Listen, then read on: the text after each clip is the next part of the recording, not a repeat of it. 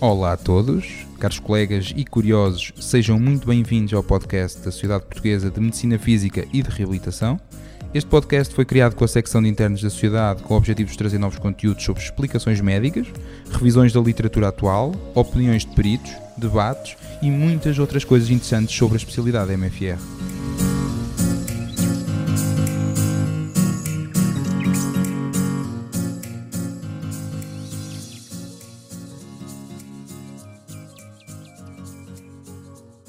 Olá, caros ouvintes, sejam bem-vindos ao oitavo episódio do podcast Conversas sobre Reabilitação, da secção de internos da Sociedade Portuguesa de Medicina Física e de Reabilitação.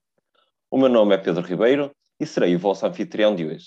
Para aqueles que não me conhecem, sou membro da secção de internos da SPMFR e interno de formação específica do terceiro ano da MFR no Hospital Pedro Espano, em Matosinhos. O diálogo de hoje será realizado com a doutora Cátia Ferreira, que é médica especialista em Medicina Física e Reabilitação e assistente hospitalar graduada na Unidade FAR no Centro Hospitalar Universitário do Algarve e tem dedicado grande parte do seu trabalho à reabilitação pediátrica, sendo a coordenadora da Unidade de Reabilitação Pediátrica do Centro Hospitalar do Algarve e ainda a atual coordenadora da secção de reabilitação pediátrica da Sociedade Portuguesa de Medicina Física e Reabilitação. Doutora Cátia, antes de mais, muito bem-vinda e muito obrigado por ter aceitado participar neste podcast. Obrigada eu, Pedro, pelo convite. É uma honra para mim estar aqui a representar a secção de reabilitação pediátrica, a falar de um tema desta área que me é tão querida, mas que muitas vezes, de facto, é alvo de esquecimento e desinteresse por parte dos internos, por isso os meus parabéns a vocês, enquanto secção de internos, pela escolha de um tema pediátrico. Bom, neste episódio vamos falar então sobre reabilitação da lesão neonatal do plexo braquial, o que nos faz mudar um pouco a faixa etária dos, dos nossos doentes e falamos hoje de recém-nascidos e de crianças, o que pode acabar por deixar alguns de nós ligeiramente mais confortáveis, principalmente porque o, o exame objetivo realizado aos recém-nascidos e aos lactentes é, é necessariamente diferente dos adultos ou dos adolescentes, uma vez que serão sempre menos colaborantes. Por isso, gostaria que começasse por nos deixar algumas noções do exame objetivo a realizar quando estamos perante uma suspeita de lesão neonatal do plexo e que achados clínicos é que não nos deviam escapar. Portanto, uh, o diagnóstico desta entidade é clínica e, portanto, é estabelecido pelo exame objetivo. O que é que nos chama então logo a atenção? É a diminuição ou a ausência de movimentos ativos do membro superior que nos põem logo um, a pensar que poderemos estar perante uma lesão perinatal do plexo braquial. Depois devemos uh, avaliar a postura do membro superior afetado e avaliar o movimento em grupos musculares-chave que nos vão identificar quais as, lesões, as raízes nervosas lesadas o que nos vai permitir classificar a lesão segundo Naracas, classificação essa que está correlacionada com o prognóstico funcional. Portanto, quando pela nossa avaliação percebemos que existe envolvimento das raízes de C5 e C6, que estamos perante uma lesão de herbe do ou, uh, segundo esta classificação de Naracas, Naracas 1, que é a lesão de facto mais frequente, mas também com melhor prognóstico, vamos encontrar o membro superior afetado com o ombro em adução e rotação interna, com o cotovelo em extensão, o antebraço em pronação e o punho em flexão, a típica postura de waiter's tip que já devem ter ouvido falar. Quando adicionalmente verificamos que, uh, para além das raízes de C5 e C6, também a raiz de C7 está envolvida, e portanto estamos já perante Naracas 2, adicionalmente vamos ter um déficit de extensão de cotovelo para além das alterações verificadas um, anteriormente. Quando estamos perante uma lesão completa, já estamos a classificar como Naracas 3, em que encontramos mesmo uma ausência de movimentos ou apenas uma ligeira flexão dos dedos.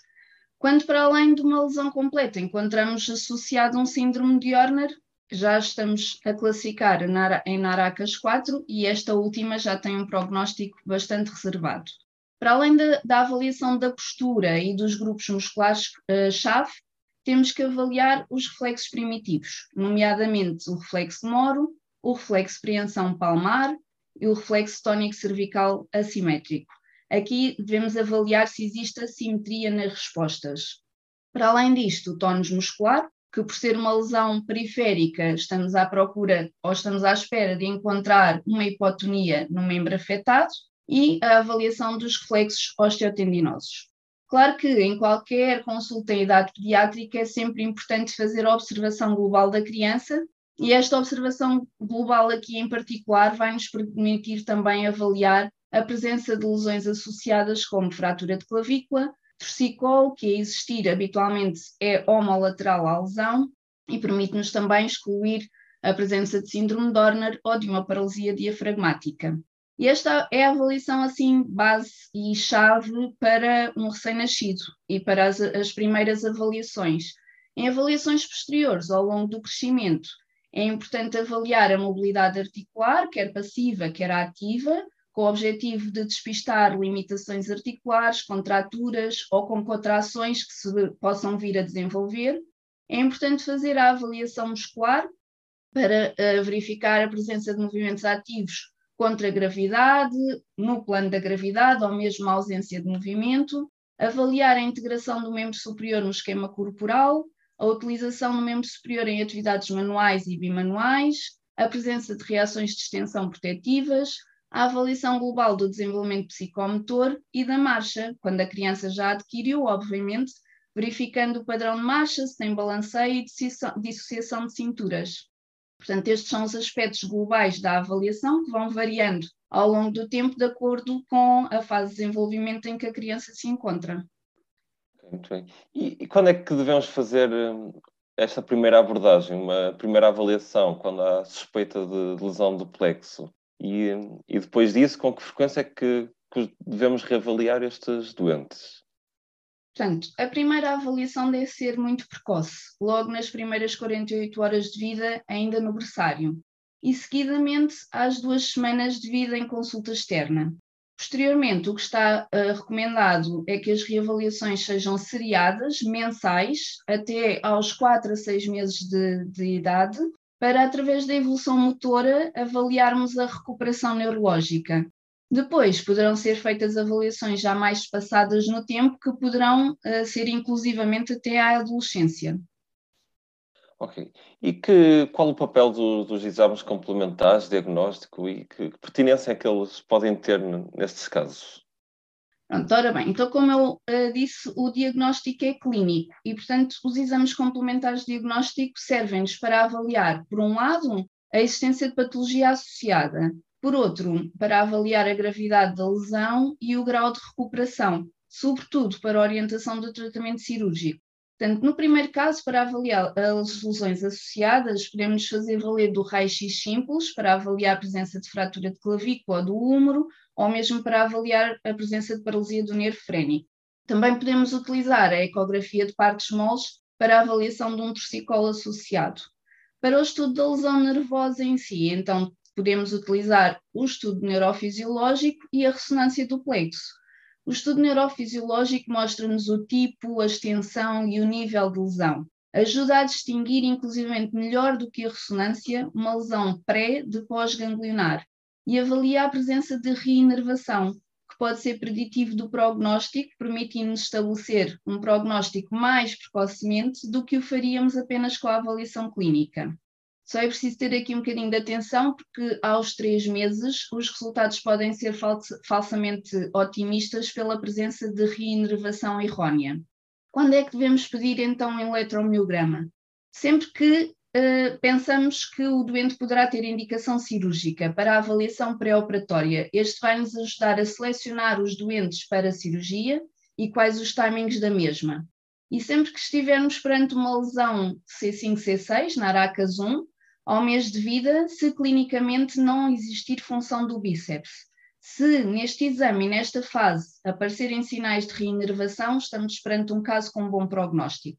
Em relação à ressonância do plexo, esta ajuda-nos a, a, caracterizar a localização, a extensão e o tipo de lesão, se estamos perante uma avulsão, se existe um nevroma, se existe tecido fibrocicatricial e deve ser pedida sempre que haja uh, dúvidas diagnósticas ou dúvidas no prognóstico e também sempre para a avaliação pré-operatória. E uma vez diagnosticada uh, a lesão do plexo braquial, quais é que devem ser os princípios de, de orientação, de reabilitação dos doentes e logo à partida que recuperação é que podemos esperar de, de cada um deles? E pergunto-lhe ainda que, que cuidados é que devemos ter na reabilitação quando há uma fratura da clavícula associada? Bom, um, vamos começar por, pelos diferentes pontos, que têm vários pontos a esta questão. Portanto, começando com a fratura de clavícula uh, associada, não estão recomendados cuidados específicos e é importante também referir que a sua presença não interfere com o prognóstico da lesão do plexo. Em relação ao programa de reabilitação, uh, aqui como ponto número um, e que é comum em qualquer programa de reabilitação pediátrica, é o ensino aos pais.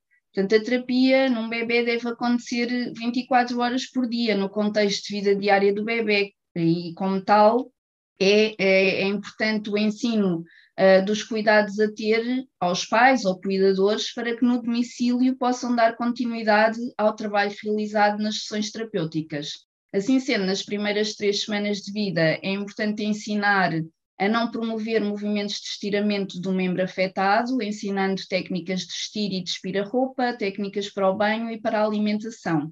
E é importante também ensinar a manter posicionamentos adequados com o membro não suspenso e posicionado em abdução e rotação externa.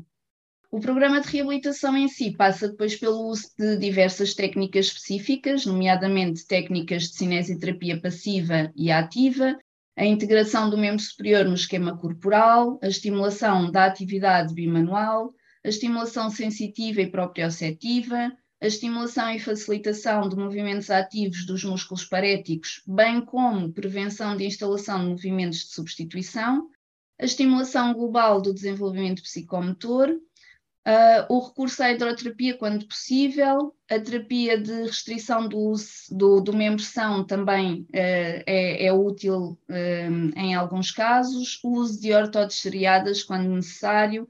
E depois mais tarde orientar a lateralidade, fazer o estudo de ergonomia e, se necessário, prescrição de produtos de apoio.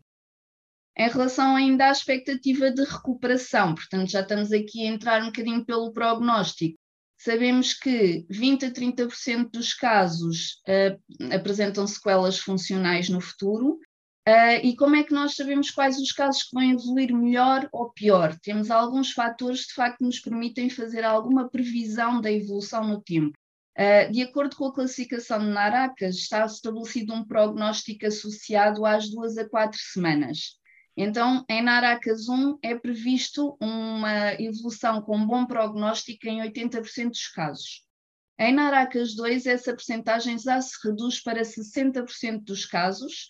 Naracas 3, apenas 30 a 50% dos casos evoluem com bom prognóstico, sendo que no, na, no grau 4 já se prevê de facto um déficit severo.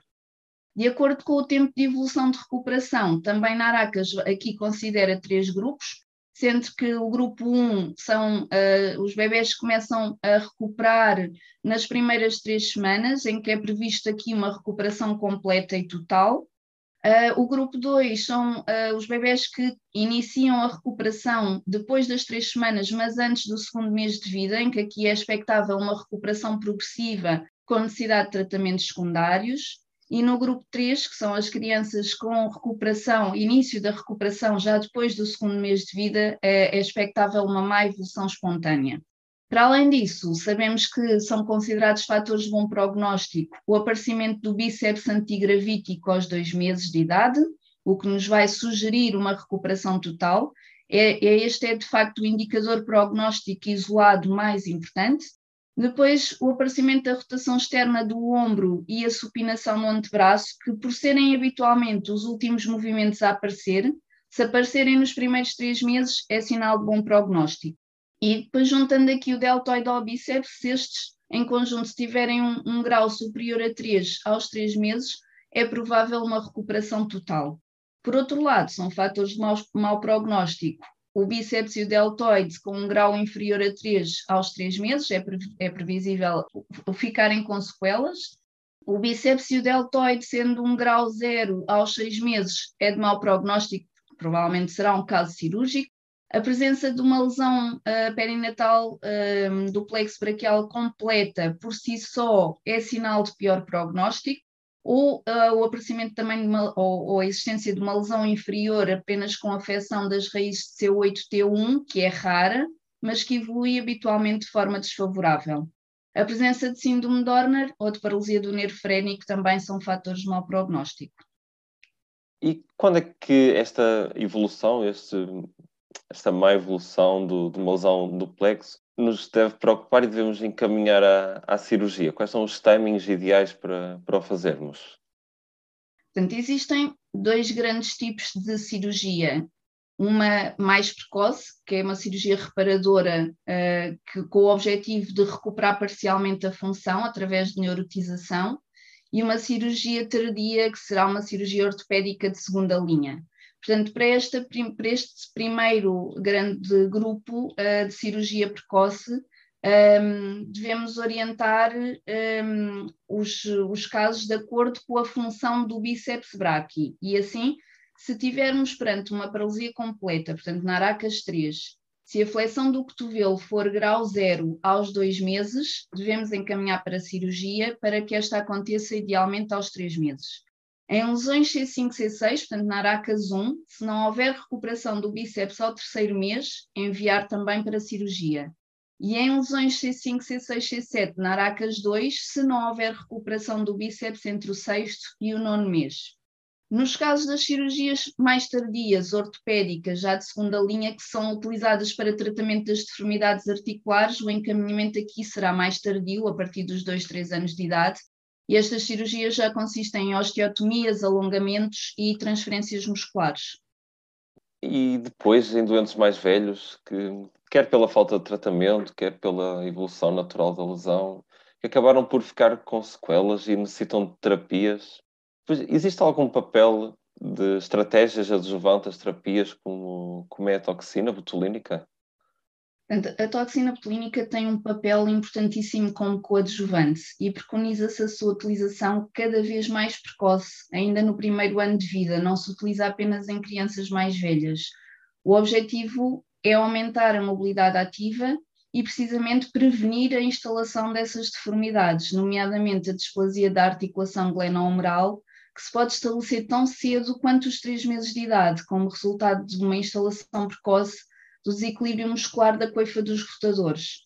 Os músculos selecionados são sempre de acordo com a avaliação clínica, obviamente, mas sobretudo selecionamos rotadores internos e adutores do ombro, nomeadamente subescapulares, o teres major, pectoralis major, quer para ganho de rotação externa, quer para ganho de abdução e elevação anterior do ombro o tríceps braqui, quando queremos ganhar flexão do cotovelo, e o pronador teres para controle do padrão de pronação e ganho de supinação do antebraço. Muito obrigado. E alguns pais depois acabam por colocar sempre algumas dúvidas, existem alguns mitos quanto à recuperação após uma lesão de plexo, que se prendem muitas vezes eh, em relação com duas questões principais, que é uma delas é se o bebê terá dor com as mobilizações do, do membro e uma outra que é muitas vezes quanto ao desporto, se devem realizar, se não devem realizar, que modalidade é que, que devem fazer. Como é que a doutora Cátia costuma esclarecer os pais quanto a estas questões? Ora bem, então vamos lá desmistificar. um, a dor é difícil de avaliar nos recém-nascidos. Uh, no entanto, a percepção que temos, uh, no geral, é que a criança, ou o, o bebê, neste caso, apenas uh, terá dor, ou melhor falando, até mais desconforto do que dor propriamente, um, apenas quando existem lesões associadas ou depois complicações tardia, tardias, nomeadamente a, presença de fratura de clavícula ou torcicolo numa fase inicial, que poderão de facto dar algum desconforto, ou retrações miotendinosas que se instalam numa fase posterior. Em relação ao desporto, um, deve sempre, sem dúvida, ser promovida a atividade esportiva, como aliás em qualquer criança em fase de crescimento, mas neste caso a atividade esportiva deve ser vista como um complemento da intervenção terapêutica. A natação é, é excelente e é provavelmente a atividade que mais recomendamos em consulta, mas na impossibilidade desta, deve-se procurar uma outra atividade esportiva enquadrada na dinâmica familiar e que a criança consiga desempenhar. É, este, também é um ponto importante para evitar a frustração associada ao, ao insucesso no desempenho da, da atividade. De preferência, devemos recomendar desportos simétricos, evitar o ténis ou outros desportos com um trabalho preferencial unilateral. Ok, muito bem. E, e para terminar, agora gostaria que nos, que, que nos deixasse a sua perspectiva e, e a experiência. Se, se crê que em Portugal essas lesões do plexo braquial são identificadas a tempo e são tratadas corretamente? E, e por onde é que acha que pode passar a melhoria do, dos cuidados que a MFR presta, presta a estes doentes? Ah, é sem dúvida fundamental a articulação com a pediatria ou neonatologia e a criação de protocolos para ser, desde logo, pedida uma consulta interna de fisiatria um, que nos permita avaliar precocemente e iniciar a nossa atuação uh, o mais precoce possível. Uh, há uns anos atrás foi feito um inquérito pela doutora Ana Cadete, enquanto na altura coordenadora da secção de reabilitação pediátrica, que foi distribuído e respondido por três hospitais eh, nacionais com maternidade, e os resultados mostraram que o seguimento destas crianças em Portugal é, na maioria dos casos, adequados. Portanto, 77% dos hospitais responderam que avaliam as crianças no berçário, sendo que os restantes uh, são avaliados no primeiro mês de vida em consulta. 100% dos casos são tratados preferencialmente no serviço hospitalar, que é de facto uh, o, o sítio ideal que terá mais experiência para, para tratar e seguir estes casos. E todos referiram que têm equipas de referência para cirurgia quando necessário e 92% dos casos fazem o seguimento até à adolescência. Portanto, no geral e de forma global, o seguimento destes casos em Portugal é adequado, é bom, embora, claro, possamos sempre pensar em formas de melhorar a nossa atuação e a articulação com a pediatria e a neonatologia. Muito obrigado. Acho que, que ficamos todos bastante mais, mais esclarecidos depois de, desta conversa e deste podcast. Ficaremos todos substancialmente mais à vontade no futuro perante um, um recém-nascido ou uma criança com uma lesão do, do plexo braquial. Agradeço à doutora Kátia a disponibilidade e a clareza. Muito obrigado em nome da secção e de, de internos da, da sociedade.